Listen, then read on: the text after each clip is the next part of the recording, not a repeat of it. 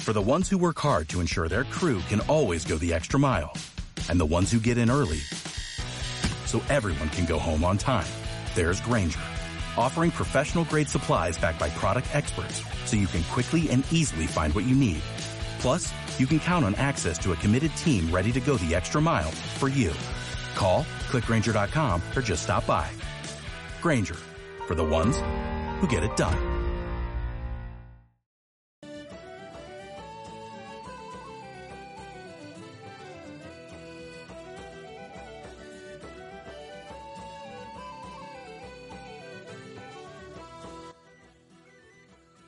Muy buenas noches, queridos compañeros, queridos radioyentes.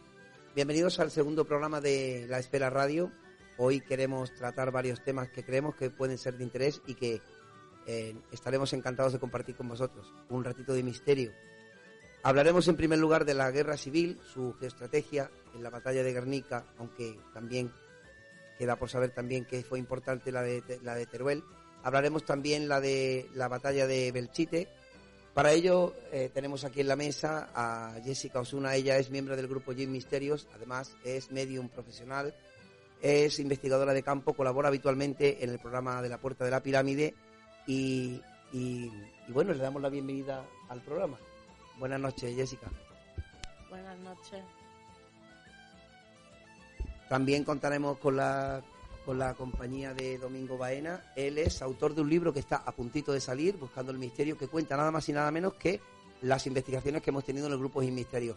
Es investigador de campo, también experto en radiestesia y, por supuesto, se dedica a la manipulación, edición de vídeos que veis habitualmente en los canales de EGA Paranormal y Jim Misterio.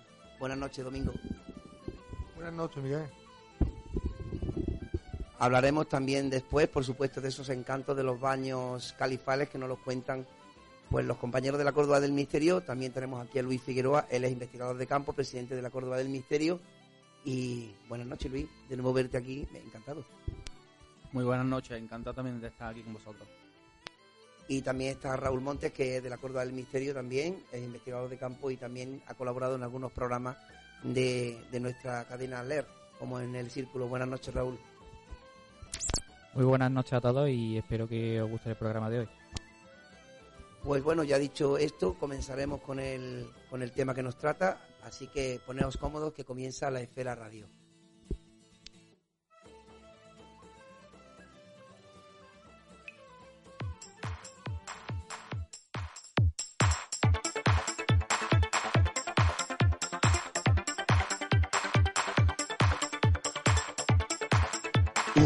Inconfundible de la radio. Radio LED.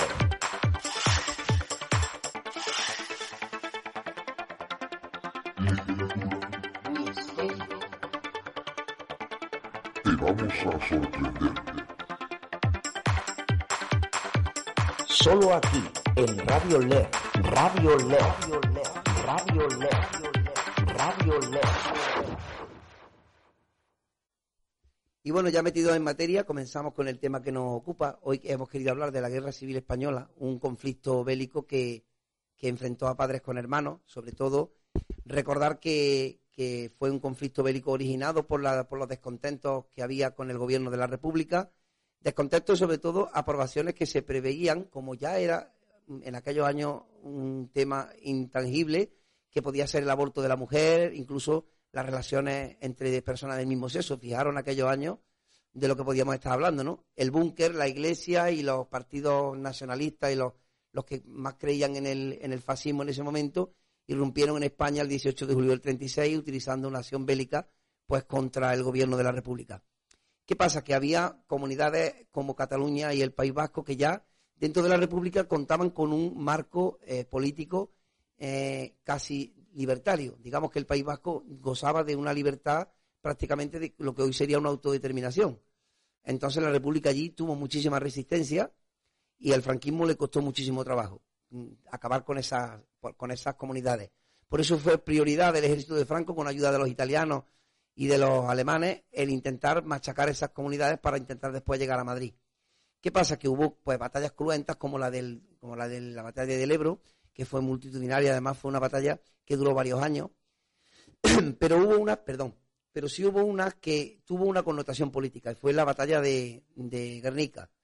Porque, precisamente por eso que he explicado, el País Vasco gozaba de una libertad, de una casi autodeterminación, y Guernica era un ejemplo de esa autodeterminación. Evidentemente, el búnker del franquismo mintió diciendo que había sido una guerra provocada pues, por, por la rebelión de los republicanos. Pero la realidad es que querían cargarse la autodeterminación y la, propia ideología del País Vasco y machacaron cruelmente la ciudad de Guernica.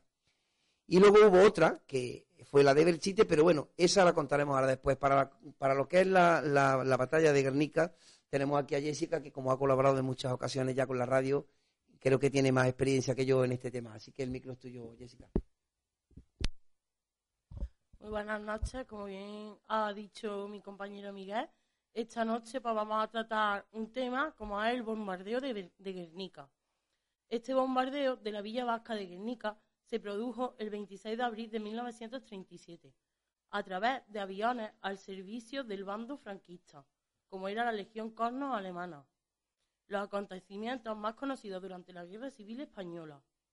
La tropa auxiliar de los militares sublevados contra la República Española contribuyó a la rápida conquista del País Vasco autónomo y al triunfo del régimen de Franco sobre la democracia. Guernica fue completamente destruida y cientos de personas murieron en una lluvia de bombas, metrallas y fuego. Se convirtió en símbolo de los horrores de la guerra de nuestra era. Este hecho marcó para siempre la vida de los supervivientes, quienes además durante cuatro décadas de la dictadura franquista estuvieron condenados a guardar silencio sobre la verdad del crimen cometido contra ellos. Los hechos básicos del, del bombardeo son hoy muy conocidos. El 31 de marzo de 1937 había comenzado la ofensiva franquista contra la Euskadi autónoma, que desde su aprobación del Estatuto de Autonomía en octubre de 1936 resistía casi, aislada del resto de la España republicana, con un gobierno del Lendakari José Antonio Aguirre, del PNV. El hecho autonómico y la existencia de un partido católico cuya población se había incrementado como consecuencia de la afluencia de milicianos y refugiados, y prácticamente destruida, aunque no fue dañada la casa de Junta ni el histórico Albo, y algunos aviones ametrallaron la población. Apenas tres días después, Guernica fue conquistada por los franquistas.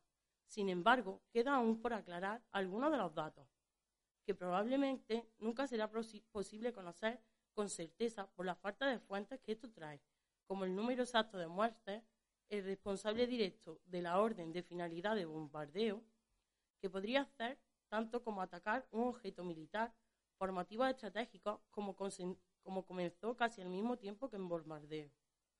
Mientras el gobierno vasco anunció el ataque, Franco se apresuró a negar la evidencia, asegurando que la villa había sido incendiada por los Gudari, o sea que eran los soldados en aquella época nacionalistas y los dinamiteros asturianos.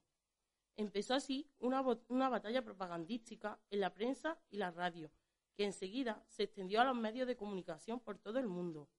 Lógicamente, el cine no podía ser ajeno a esta polémica, aunque ni desde el Banco Republicano, en parte de la rápida conquista de la villa, ni desde el franquista se firmaron un número elevado de imágenes de la villa tras el bombardeo.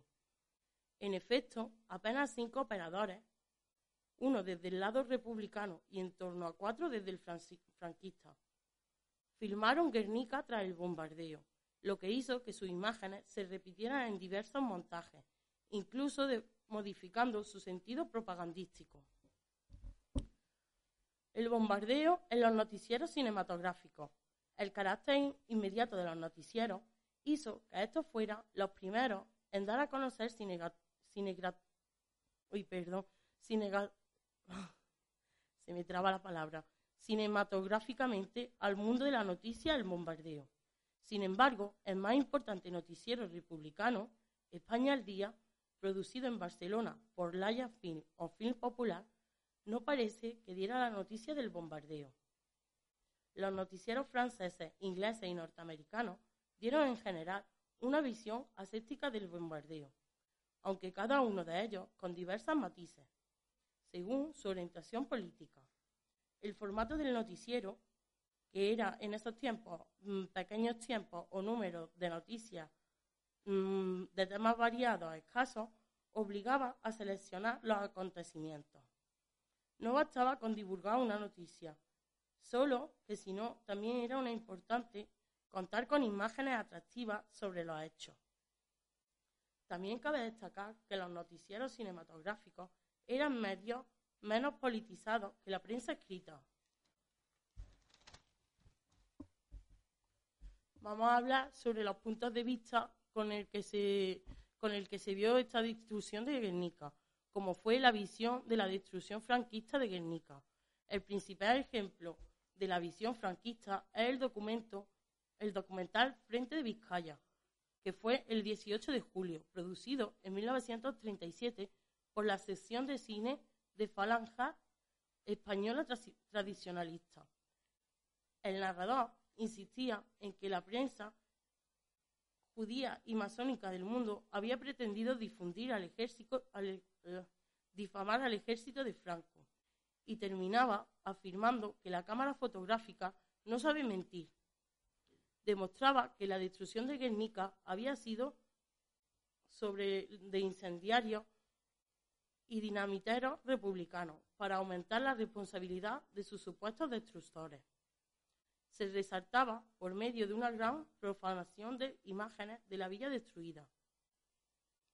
Dichas imágenes hacían hincapié en los efectos de las llamas que habían destruido Guernica, de modo que pareciera creíble la tesis del incendio por los defensores, restando credibilidad así a los efectos que hubiesen podido producir las bombas lanzadas por aviones.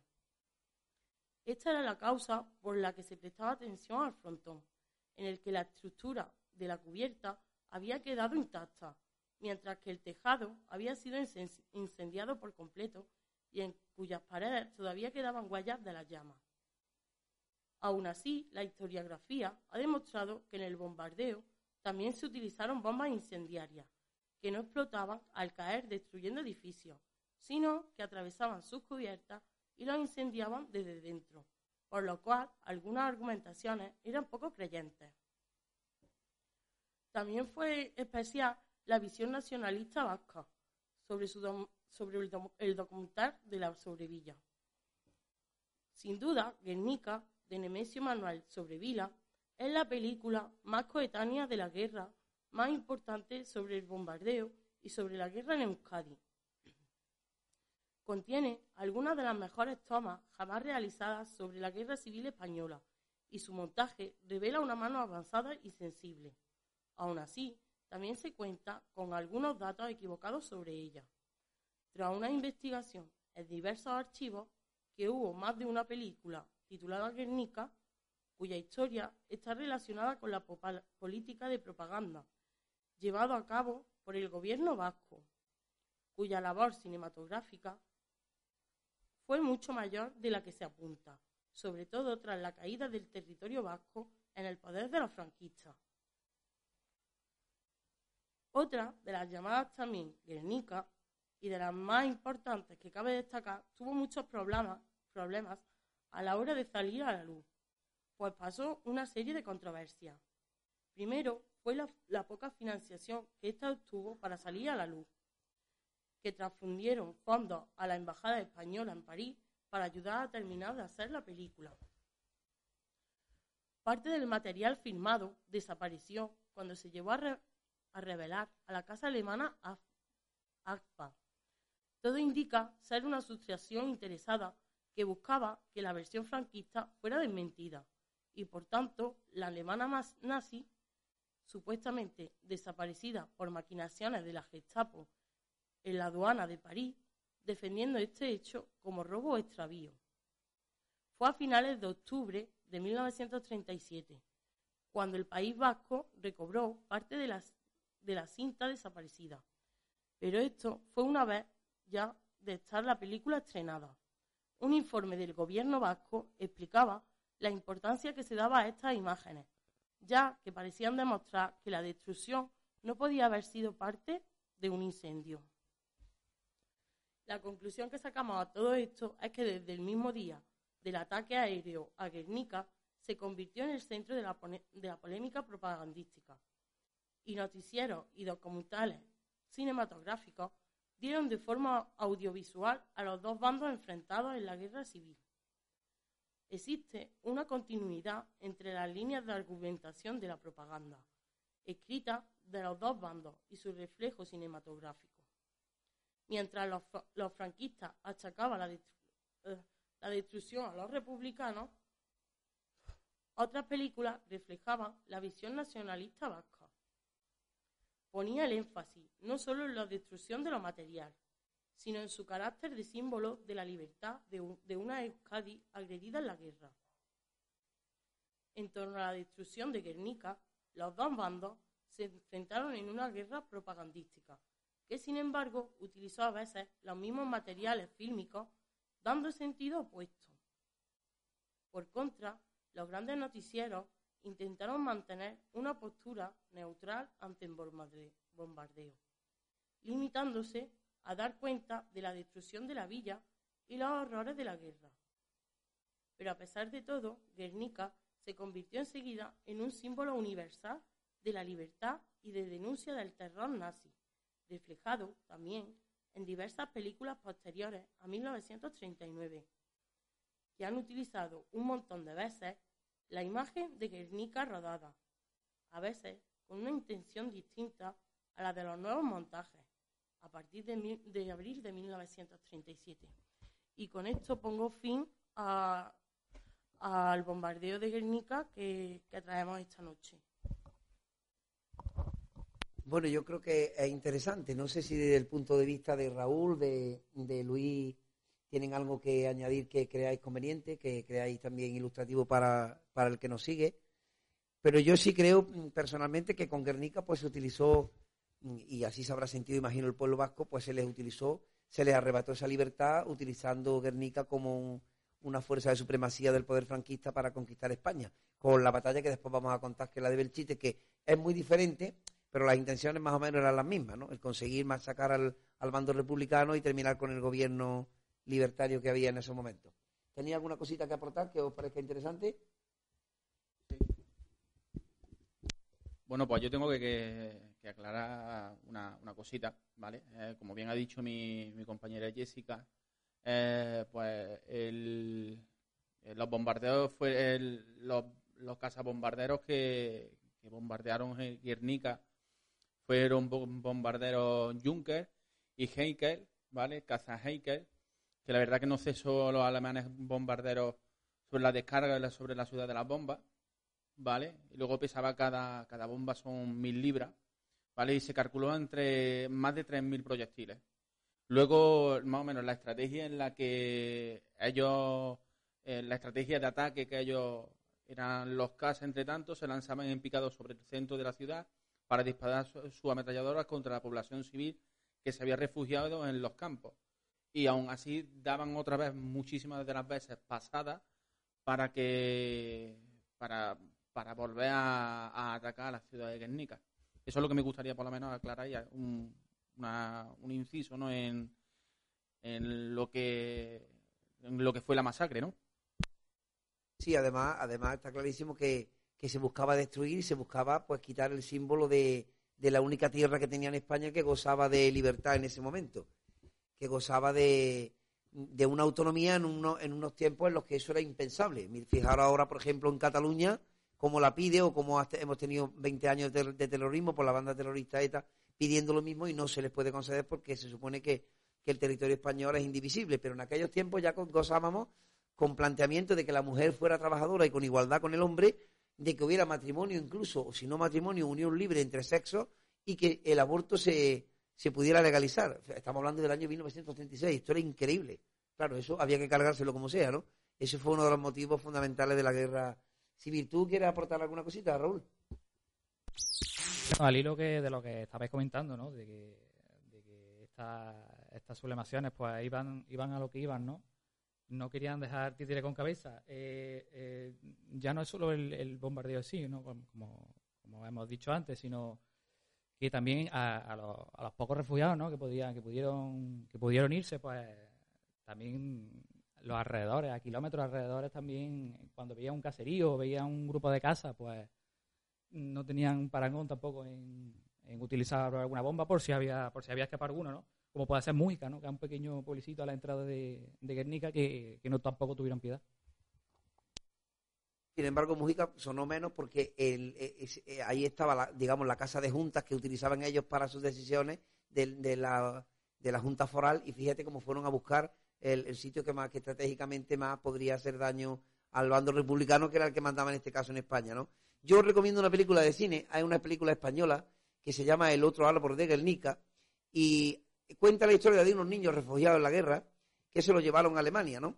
Estuvieron en distintos colegios de estos que llevan a los menores, otros estuvieron en casas de acogida, pero sobre todo algún chiquillo, mm, digamos que manifestaba su sentir por la patria vasca en lugar de por la patria española, ¿no? Hasta dónde llegaban los críos tan pequeños.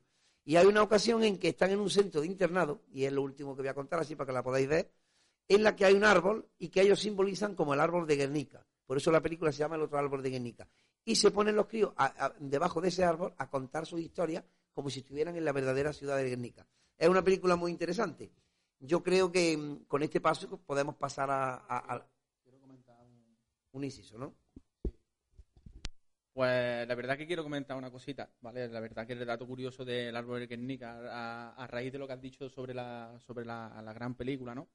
Eh, en la casa de la Junta de, la, de Guernica se encuentra un cuadro del pintor a la vez Francisco Mendieta y de Irrete, que es del siglo XVII, en el que se muestra a Fernando el Católico jurando bajo el árbol. La verdad que es un símbolo, es uno de los símbolos eh, más significativos y aún así, aunque el, anterior árbol murió de eh, murió por una por una plaga eh, mm, del mismo árbol mm, cogieron semillas ¿no? de- del mismo árbol y la plantaron y es más hoy en día existe cierto cierto eh, cierto énfasis en el, en el tema de lo del árbol ¿no? y se le llama el árbol hijo ¿vale? Y se plantó poco después y la pobre planta no le quedó más remedio que ser testigo de los bombardeos del Guernica en abril de 1937.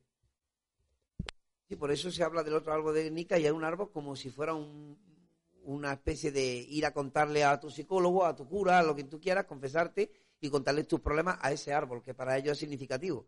Es un dato muy curioso, sí. Muy, cada parte de la sociedad puede dirigir sus creencias donde quiera y esto es una, una forma más, ¿no?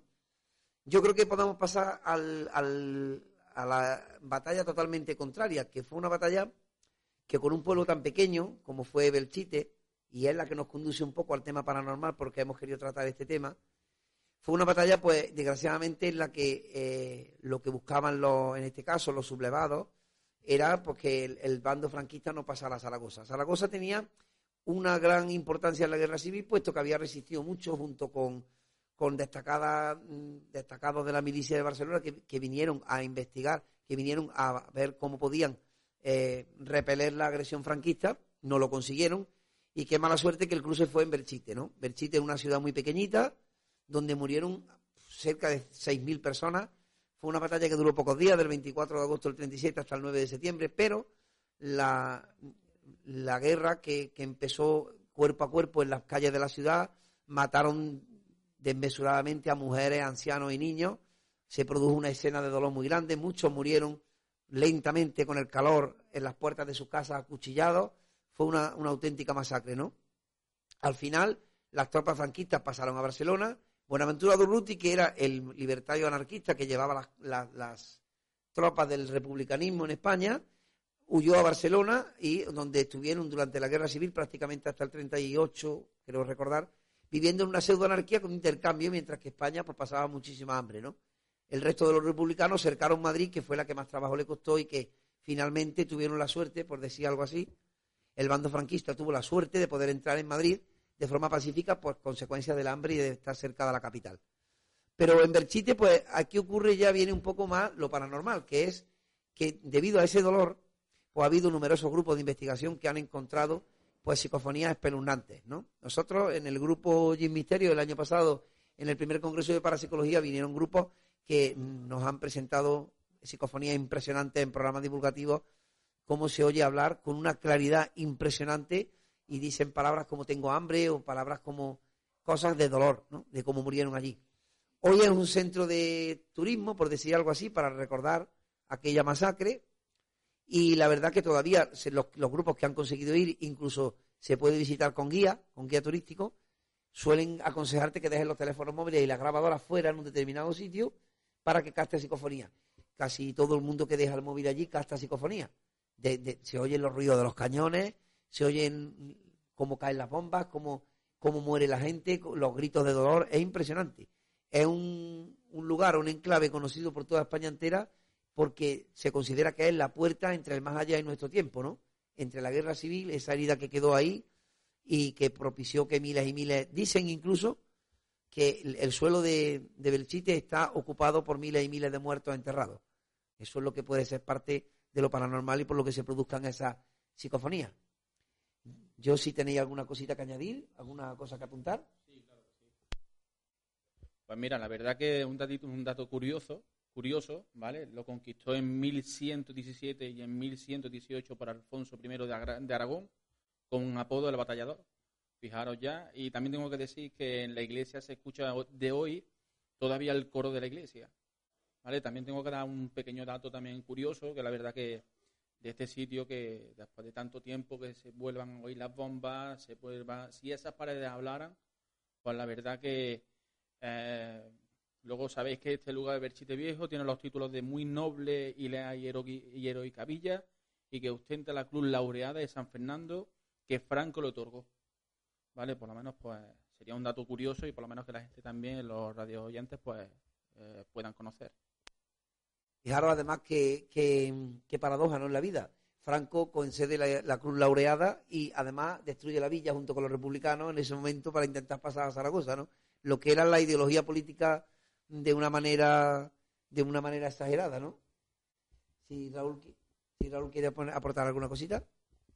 Sí, bueno, al hilo de lo que de lo que habéis comentado, ¿no? De que ya Birchite en ese momento pues sufrió lo que lo que sufrió, ¿no? Lo que todos sabemos. Pero mm, ya mm, lo que a lo mejor mucha gente no sabe que, que esa tierra, ¿no? Esa tierra ha vivido ya varios varias varias varias guerras, ¿no? Varias, varios momentos. Ese, ese, esa villa ha visto ha visto mucho, ¿no? Por ejemplo, la, la primera se, se, se, retoma a la, a la época romana, ¿no? que ya la, en las guerras púnicas, pues esa, esa tierra, pues allá entre los cartagineses y los romanos, pues mm, hubo, hubo ya una masacre allí, ¿no? La segunda fue, por ejemplo, también eh, por la guerra de la independencia, ¿no? En eh, 1809, en el que, claro, Napoleón en ese momento, pues también es una tierra la que, la que, vamos, en esa villa la que también sitió, ¿no? Y mm, 30 años después, en 1838, pues también Berchita también cuenta con otra historia mm, maldita, ¿no? Llena de sangre, ¿no? Como es la guerra carlista, ¿no? En el que eh, su, su disputa era la, la- el trono por España, ¿no? Así que mm, es como si fuera un, pueblo maldito, ¿no? Se podría decir, porque esa villa siempre ha tenido, desde siempre, ¿no? Desde la época romana, como he dicho, siempre ha tenido su, su- su historia y su guerra, ¿no? Es, un- es bastante, bastante increíble como un mismo sitio ha podido vivir tanto, ¿no? Y esos, y esos lamentos también se pueden atrasar esos tiempos también. Y fijaros que, que, claro, eh, puede haber miles de cosas, ¿no? Porque ahí, como se dice, que está tanto atrapado y tanto habido, cuando es un terreno, un enclave que tiene tanta actividad paranormal, claro, puede haber ahí desde siglos y siglos. Eso, eso es imposible saberlo. Pero es lo que tú dices, siempre ha sido un pueblo con dolor y por tanto lo que se manifiesta ahí es dolor en la psicofonía, que es lo que muchas veces los investigadores de campo buscamos, ¿no? Que haya algo que nos demuestre que ahí hay cosas, ¿no? Tengo que decir otro da- dato curioso, por si queréis saberlo, ¿vale? Que el dato curioso es que Guillermo del Toro fue a grabar en alguna de las escenas del laberinto del fauno del 2006 allí a, Belchite. También tengo que decir que el famoso escritor Ken Follett, ¿vale? Eh, una de, las de los libros tan famosos como por ejemplo son Los de, de la Tierra, le dedicó un capítulo en su libro El invierno del mundo. Fíjate que hasta qué punto, qué grandes los, escritores y qué grandes los directores de cine que le puedan dedicar pues un trocito de, su, de sus películas, un trocito de su historia a este gran pueblo como, como fue Berchite. Sí, pero además cuando algo ocurre en una cosa de estas, pues es evidente que, que, que la gente del cine, que también son gente que le gusta la literatura y en definitiva li- pasar literatura a imagen, pues le dediquen ese tiempo. Pues mm, vamos a cambiar un poquito de tema. Ahora vamos a hablar de, de esos baños califales, que lo va a hablar la Córdoba del Misterio, por supuesto Luis y el amigo Raúl. Y en un momentito, pues contamos con ese tema.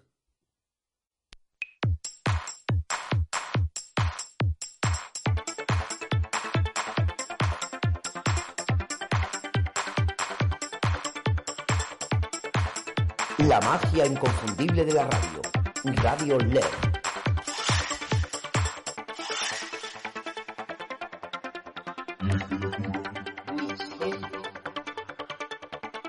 Te vamos a sorprender.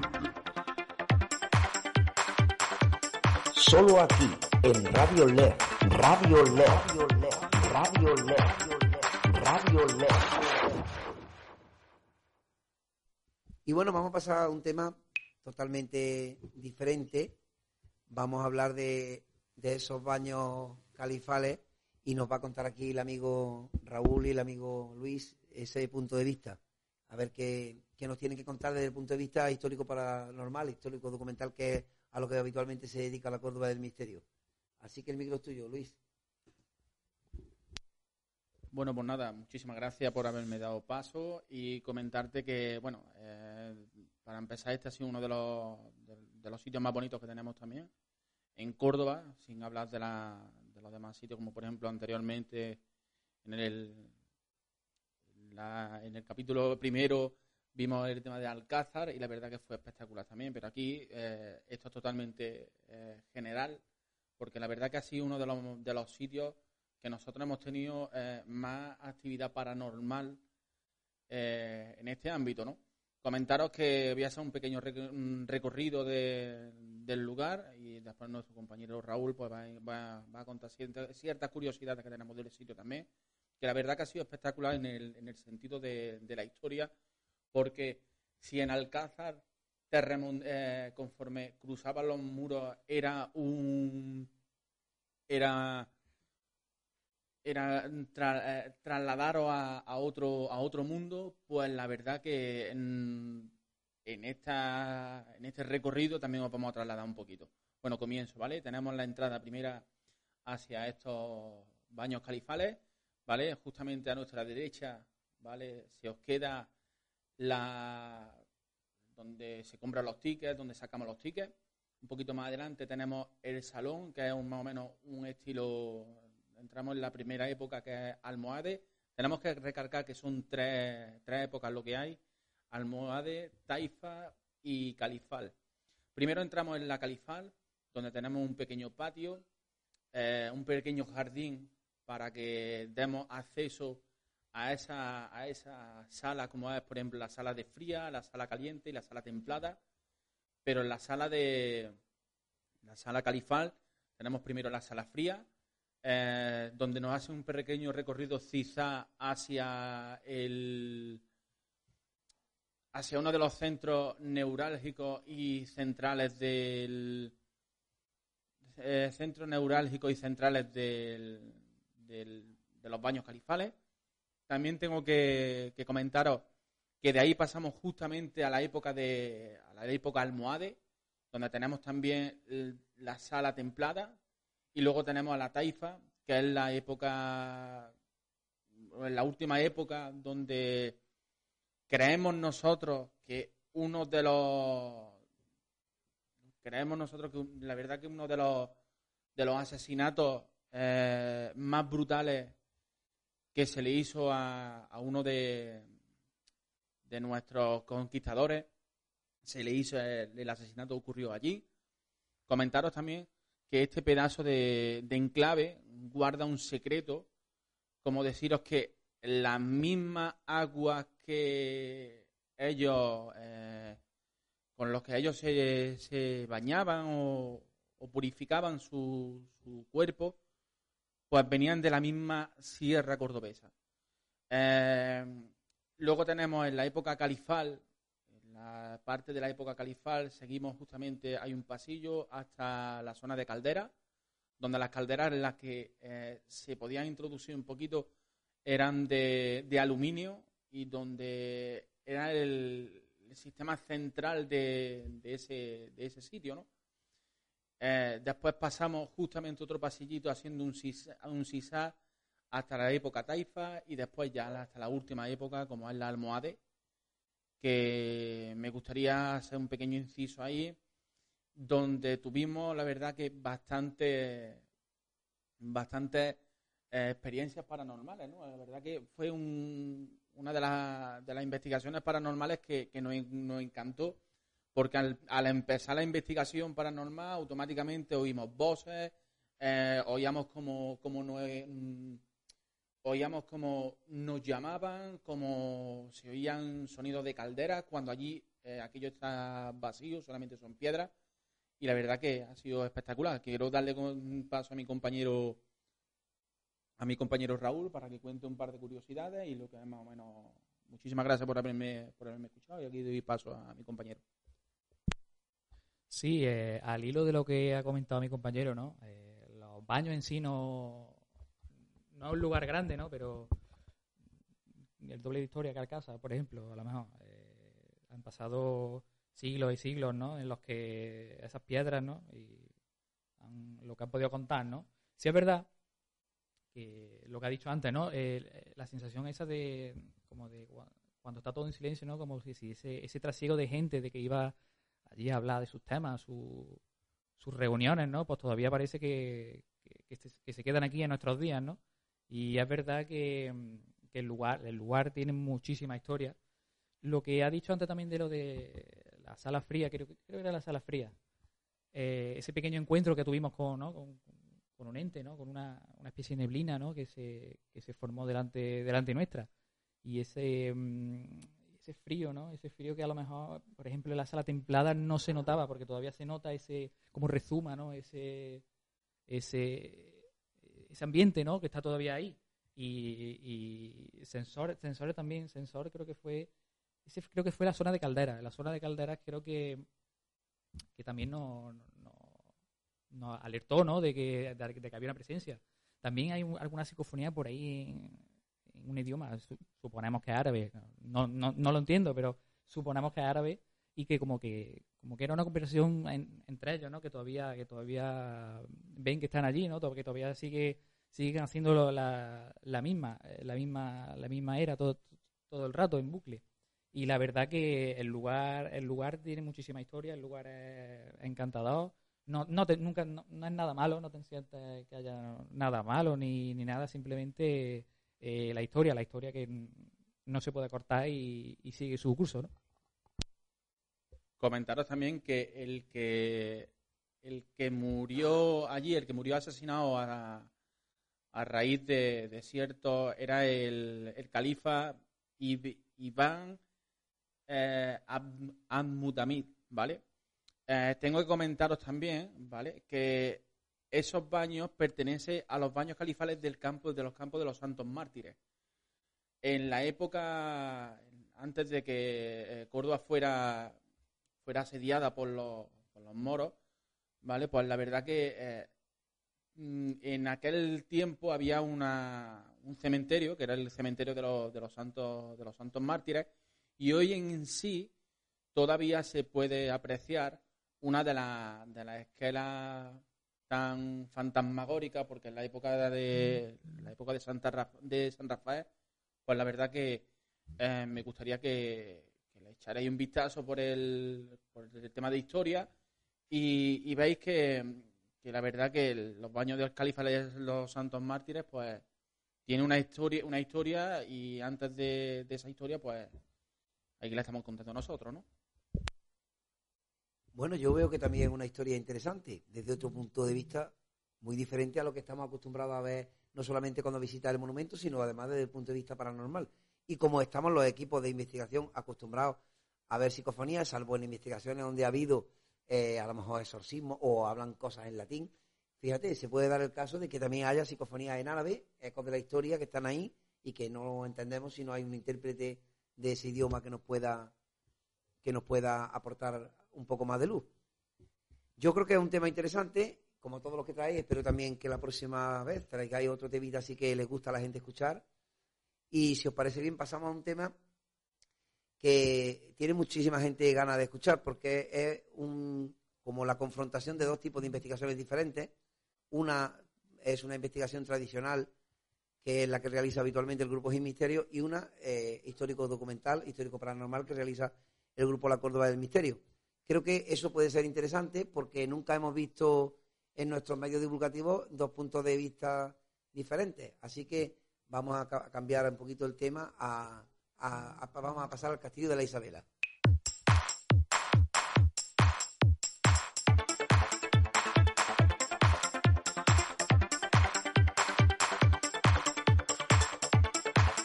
La magia inconfundible de la radio.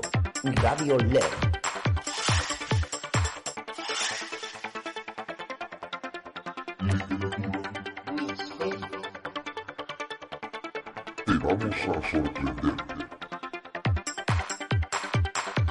Solo aquí, en Radio LED. Radio LED. Radio LED. Radio LED. Y bueno, ahora nos vamos al Castillo de la Isabela, que creo que es un sitio, un, en- un enclave en Córdoba que se conoce bastante.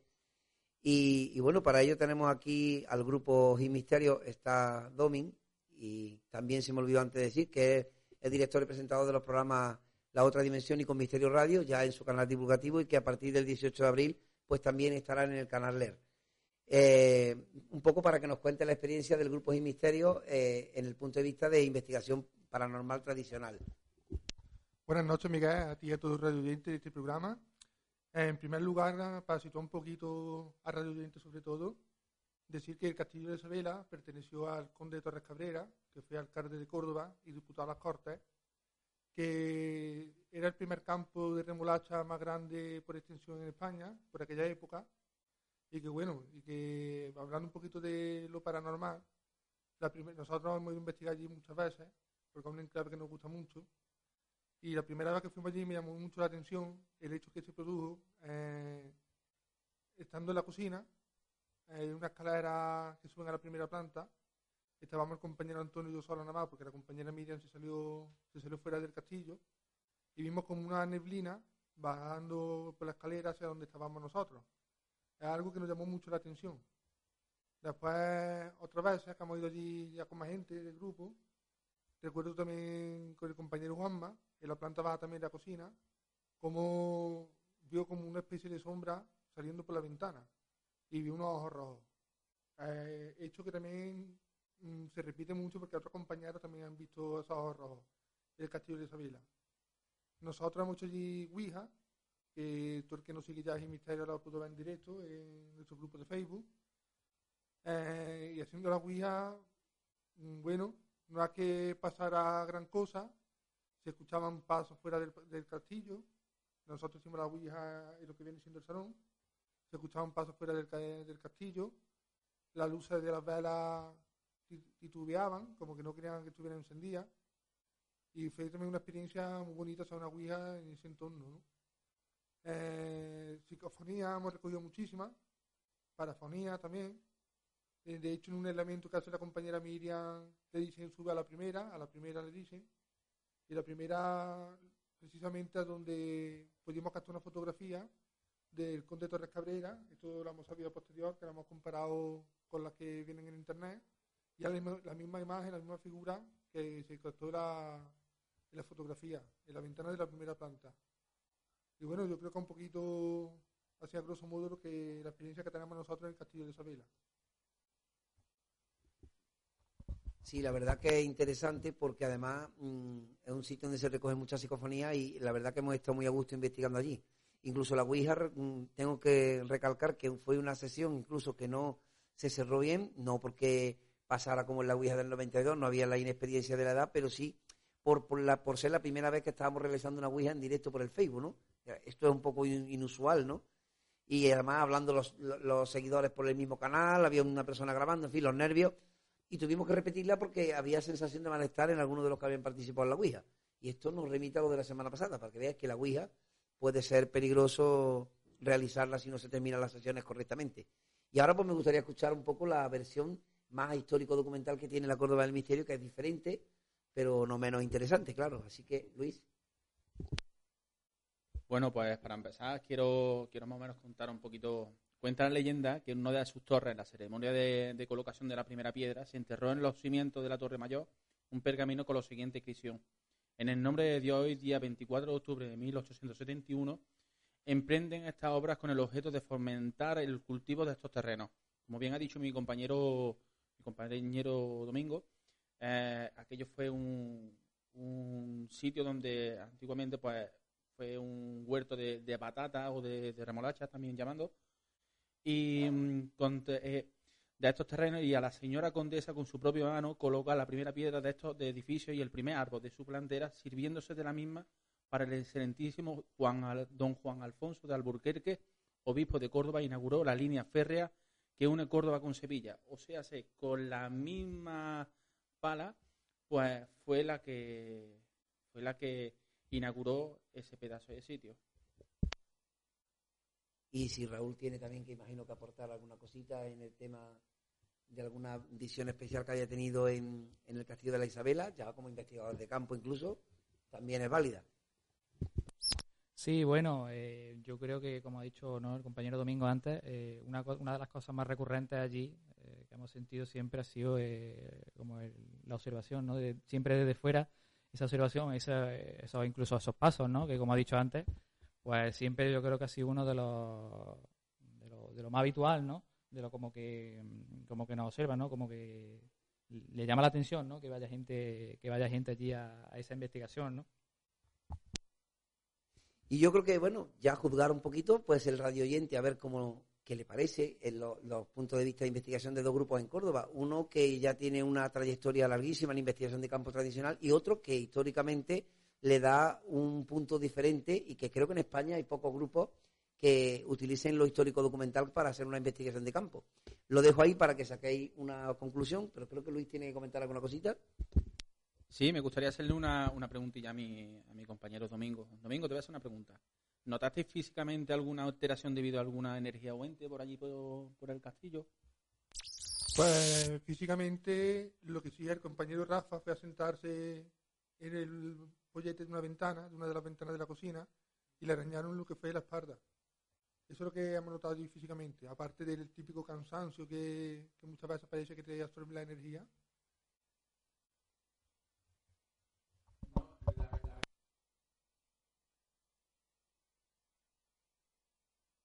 La verdad que en sí el sitio, pues la verdad que ha sido eh, es genial porque es verdad que te transporta a otro a otro. Vos- Vosotros habéis tenido más, más experiencia que, que nosotros, así porque es un, un sitio en clave para vosotros, la verdad que es bastante especial, ¿no?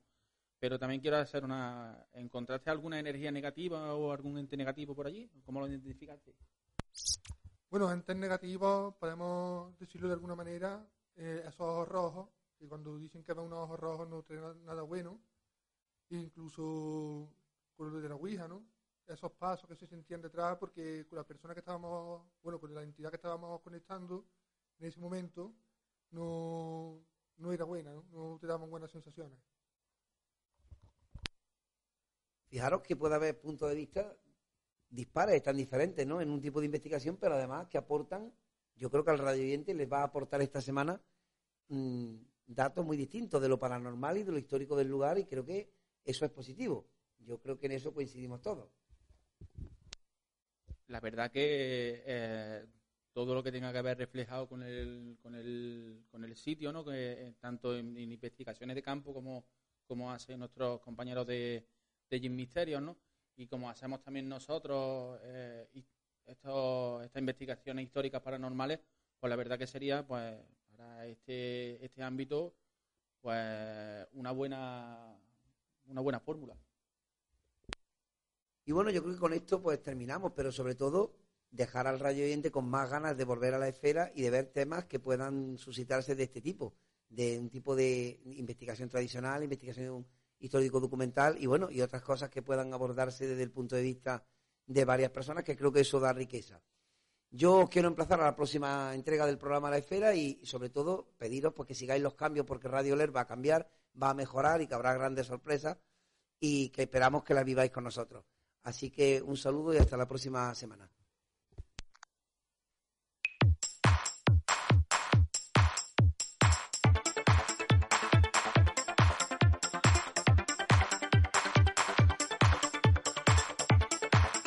La magia inconfundible de la radio. Radio LED.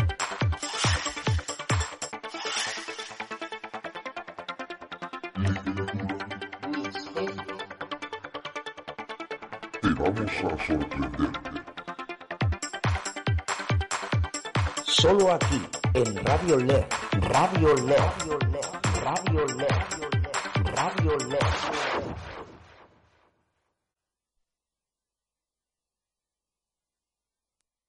Dale más potencia a tu primavera con The Home Depot. Obtén una potencia similar a la de la gasolina para podar, recortar y soplar con el sistema OnePlus de 18 voltios de Ryobi desde solo 89 dólares. Potencia para podar un tercio de un acre con una carga. Potencia para recortar el césped que dura hasta dos horas. Y fuerza de soplado de 110 millas por hora. Todo con una batería intercambiable. Llévate el sistema inalámbrico OnePlus de 18 voltios de Ryobi. Solo en The Home Depot. Haces más. Logras más.